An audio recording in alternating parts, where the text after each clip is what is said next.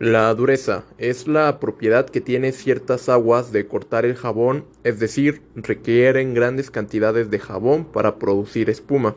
Las aguas duras también tienen la particularidad de que a elevadas temperaturas forman incrustaciones en los equipos mecánicos y las tuberías. Por ejemplo, cuando el agua que alimenta una caldera es dura, se, se forman incrustaciones que llegan a taponarla y en muchos casos han llegado hasta hacerla explotar. Nuevamente la dureza es la propiedad que tienen ciertas aguas de cortar el jabón. Se denomina dureza la propiedad que tienen ciertas aguas de cortar el jabón, es decir, requieren grandes de cantidades de jabón para producir espuma. Las aguas duras también tienen la particularidad de que a elevadas temperaturas forman incrustaciones en los equipos mecánicos y las tuberías. Por ejemplo, cuando el agua que alimenta una caldera es dura, se forman incrustaciones que llegan a taponarla y en muchos casos han llegado hasta hacerla explotar.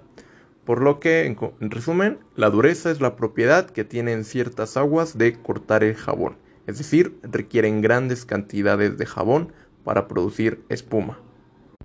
Las aguas duras, fuera de las molestias ocasionadas con el jabón, no presentan ningún problema sanitario, sin embargo, si van, si van a ser utilizadas en la industria deben ser tratadas.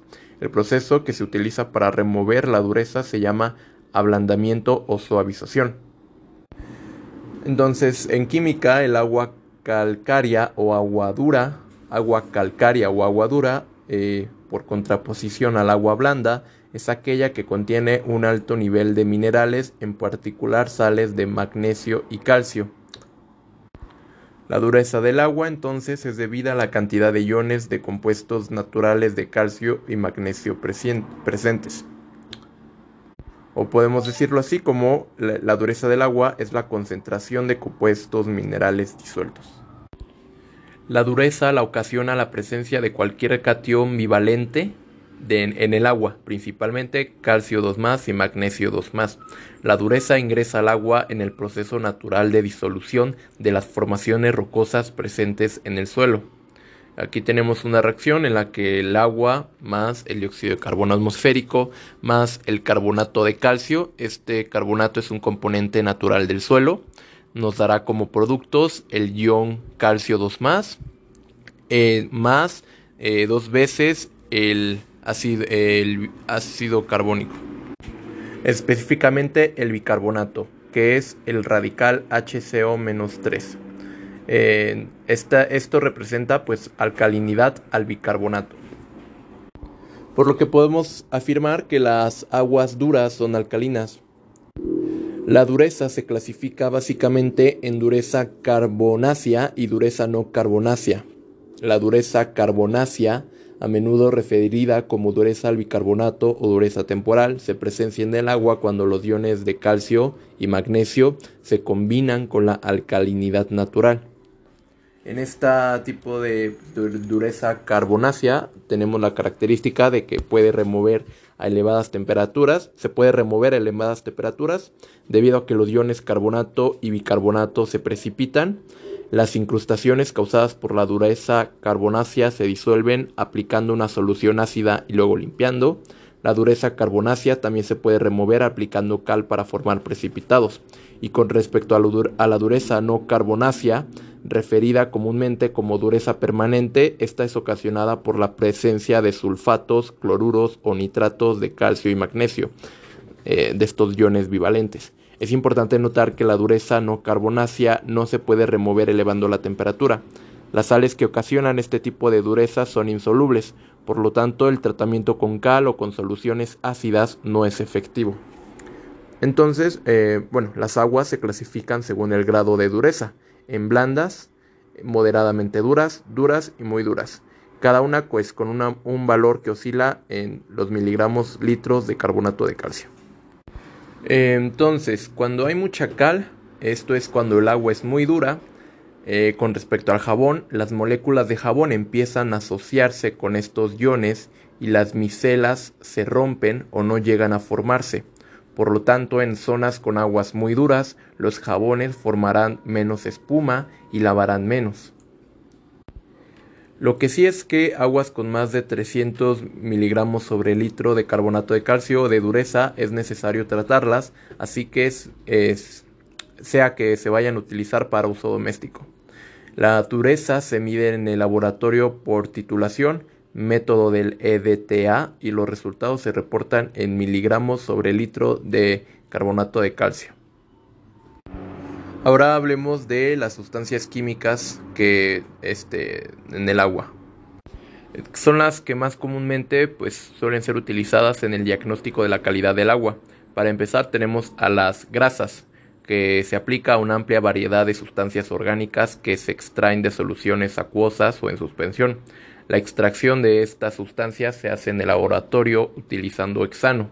Generalmente se pueden considerar grasas compuestos como hidrocarburos, éteres, aceites, ceras y ácidos grasos de alto peso molecular, dado que todos estos compuestos son solubles en hexano. Se utiliza el hexano en la prueba de laboratorio para medir las grasas porque es un buen solvente y tiene un mínimo poder solvente para otros compuestos orgánicos. Entonces, el término grasa se aplica a una amplia variedad de sustancias orgánicas que se extraen de soluciones acuosas o en suspensión. La extracción de estas sustancias se hace en el laboratorio utilizando hexano. Se utiliza el hexano en la prueba de laboratorio para medir las grasas porque es un buen solvente y tiene un mínimo poder solvente para otros compuestos orgánicos. Las grasas son eh, generadas o llegan al agua por actividades antrópicas. Eh, no se permite generalmente que lleguen a las aguas eh, al sistema de alcantarillado con contenidos de grasas superiores a 100 miligramos sobre litro porque las grasas obstruyen las tuberías y presentan problemas en la operación de las plantas de tratamiento de aguas residuales. En aguas naturales, la presencia de grasas inhibe el paso de la luz y del oxígeno disuelto en el agua, además de que se adhieren a las branquias de los peces. En, aguas naturales, la presencia de grasas inhibe el paso de la luz y del oxígeno disuelto en el agua, además de que se adhieren a las branquias de los peces.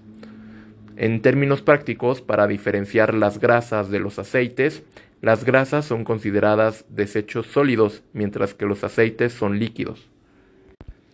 Eh, detergentes. Eh, pues todas, todas esas sustancias que producen espuma cuando el agua es agitada. Los detergentes son sustancias orgánicas que tienen la propiedad de reducir la tensión superficial del agua. Esta es la razón por la cual remueven la mugre. A los detergentes también se les conoce como tensoactivos o surfactantes. Los detergentes se fabrican a partir del ion alquil benceno sulfonato. La forma química de este ion es como se presenta, es un benceno, tiene estos radicales, el ion alquil, el ion sulfonato en esta cadena de benceno. Entonces los detergentes se fabrican a partir del ion alquil benceno sulfonato. Eh, los detergentes pueden ser de dos tipos. Detergentes LAS, alquil benceno sulfonato lineal. En este caso, el ion alquil es lineal, es decir, compuestos derivados de las parafinas. La característica más importante de este tipo de detergentes es que son biológicamente degradables. Y los detergentes ABS, alquil benceno sulfonato ramificados, en este caso, el ion alquil no es lineal, es ramificado y estos compuestos son generalmente polímeros del propileno. Y la característica más importante es que no son biológicamente degradables estos compuestos. Otras sustancias químicas que se pueden ver en el diagnóstico de la calidad del agua es el hierro y manganeso. Se discuten en conjunto porque en la naturaleza siempre se encuentran juntos, el hierro y manganeso, en la naturaleza. Estos compuestos básicamente importantes en las aguas subterráneas en las cuales se encuentran a altas concentraciones. La presencia de hierro y manganeso en las aguas superficiales y subterráneas se debe al poder disolvente que tiene el dióxido de carbono sobre los estratos del suelo, reduciendo los compuestos férricos a hierro soluble. Entonces, la presencia de hierro y manganeso en las aguas superficiales y subterránea se debe al poder disolvente que tiene el CO2 sobre los estratos del suelo, reduciendo los compuestos férricos, reducir de, de lo contrario oxidar, reduciendo los compuestos férricos a hierro soluble. Esto lo hace el CO2 por porque pues es un poder disolvente que tiene este CO2 sobre los estratos del suelo. El hierro y, el hierro y el manganeso se consideran importantes en el tratamiento del agua porque aunque no tienen efectos en la salud de los consumidores, Tanto el hierro como el manganeso manchan la ropa y los aparatos sanitarios. Además, se agota el oxígeno, eh, se forman compuestos que se depositan, corroen y obstruyen tuberías y equipos mecánicos. Esto es cuando se agota el, oxígeno, el hierro y el manganeso, pues forman compuestos que se depositan, corroen y obstruyen tuberías y equipos mecánicos. Existen dos métodos colorimétricos aplicables a la medición de hierro en aguas naturales que se encuentran libres de las sustancias interferentes, el método de la fenoftaleína y el tentativo de tripiridil. Normalmente se mide hierro total y hierro soluble. El hierro soluble es el ion divalente F2+.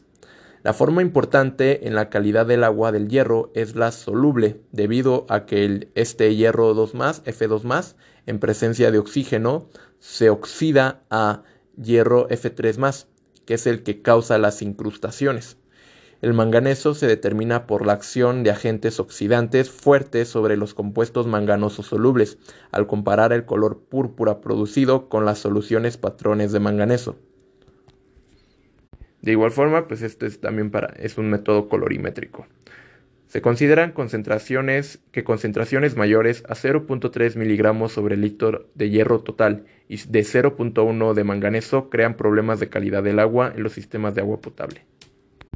Ahora eh, hablemos del nitrógeno. El nitrógeno, así como el fósforo, son esenciales para el crecimiento de protistas y plantas, razón por la cual reciben el nombre de nutrientes o bioestimuladores, debido a que el nitrógeno es absolutamente básico para la síntesis de proteínas, básico refiriendo que es esencial, será preciso conocer datos sobre la presencia del mismo en las aguas, y en qué cantidades para valorar la posibilidad de tratamiento de las aguas residuales domésticas e industriales mediante los procesos biológicos. El nitrógeno total está compuesto de nitrógeno orgánico, amoníaco, nitrito y nitrato. La prueba más común de determinación de nitrógeno es el Keldal NTK. El NTK, el método eh, de Keldal, determina la concentración de nitrógeno orgánico y nitrógeno amoniacal si se desea obtener solamente el orgánico, durante la prueba de laboratorio se elimina el nitrógeno amoniacal hirviendo la muestra. El nitrógeno amoniacal se encuentra en solución acuosa en forma de ion amonio o como amoníaco, en función del pH de la solución de acuerdo con la siguiente ecuación, en la que NH3 o también conocido como amoníaco, NH3 más agua nos va a dar igual a al ion amonio NH-4 más hidroxilo OH-. Entonces el amoníaco más agua, esto nos da eh, como resultado, como producto, el ion amonio más hidroxilo. Esta reacción es reversible. Nuevamente el nitrógeno amoniacal se encuentra en solución acuosa en forma de ion amonio NH-4 o como amoníaco NH3.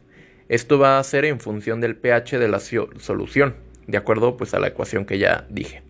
Con pH superiores a 7 el equilibrio se desplaza hacia la izquierda, es decir, hacia el ion, hacia el amoníaco, mientras que eh, el ion amonio es predominante a pH menores de 7.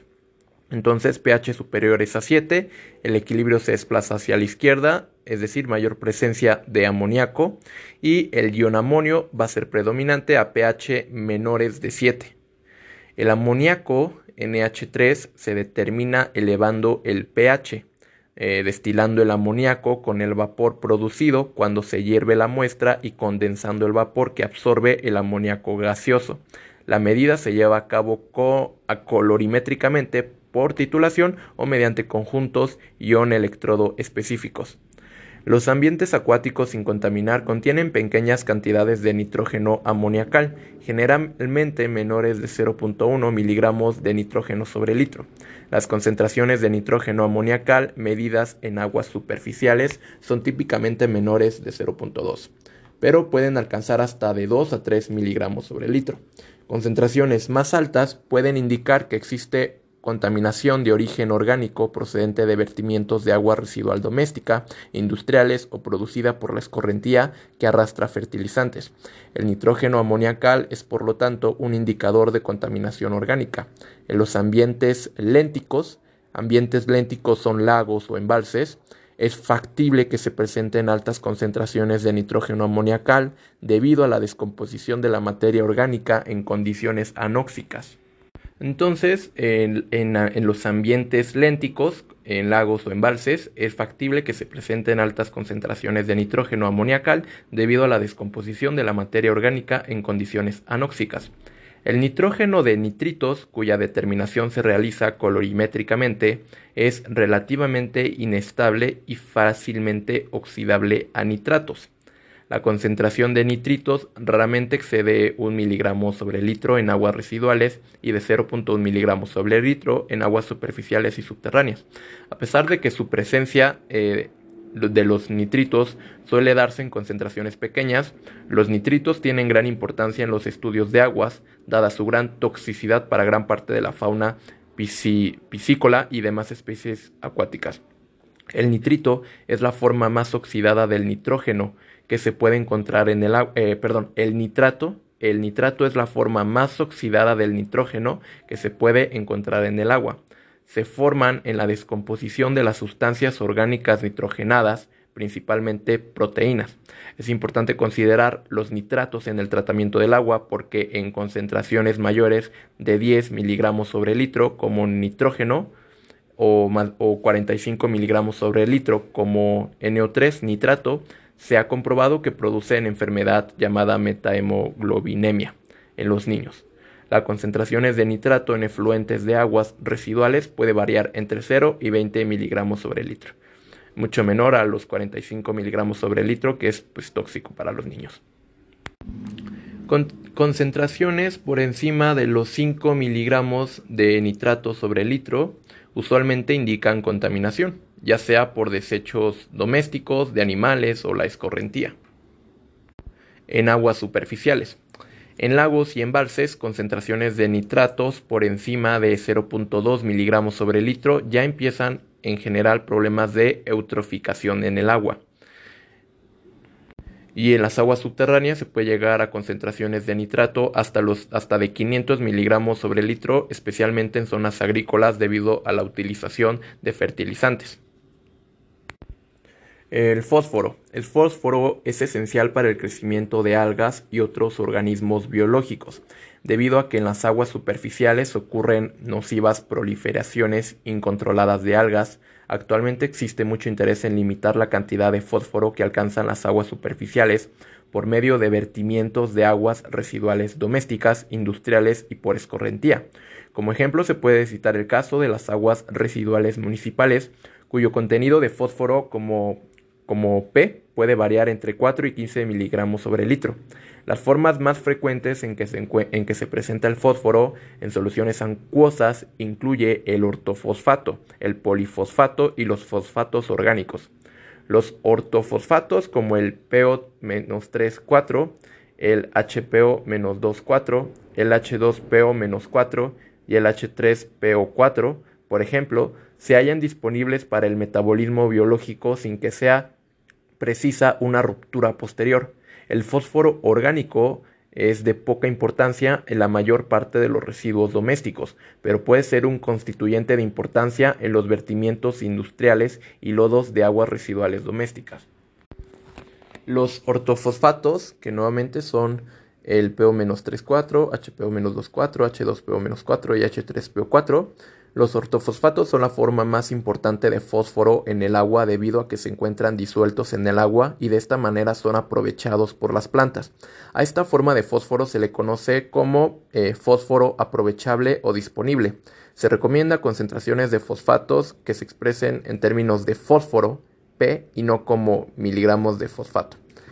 Este, el fósforo raramente se encuentra en el agua en altas concentraciones debido a que las plantas lo absorben rápidamente. Entonces, raramente se encuentra el fósforo en el agua en altas concentraciones justamente por esto, porque las plantas lo absorben rápidamente. En aguas superficiales, la concentración de fósforo fluctúa normalmente entre 0.005 y 0.02 miligramos de PO4 sobre litro y se puede encontrar en concentraciones mucho más altas en ambientes marinos. En el agua subterránea los niveles son cerca de 0.020 sobre litro.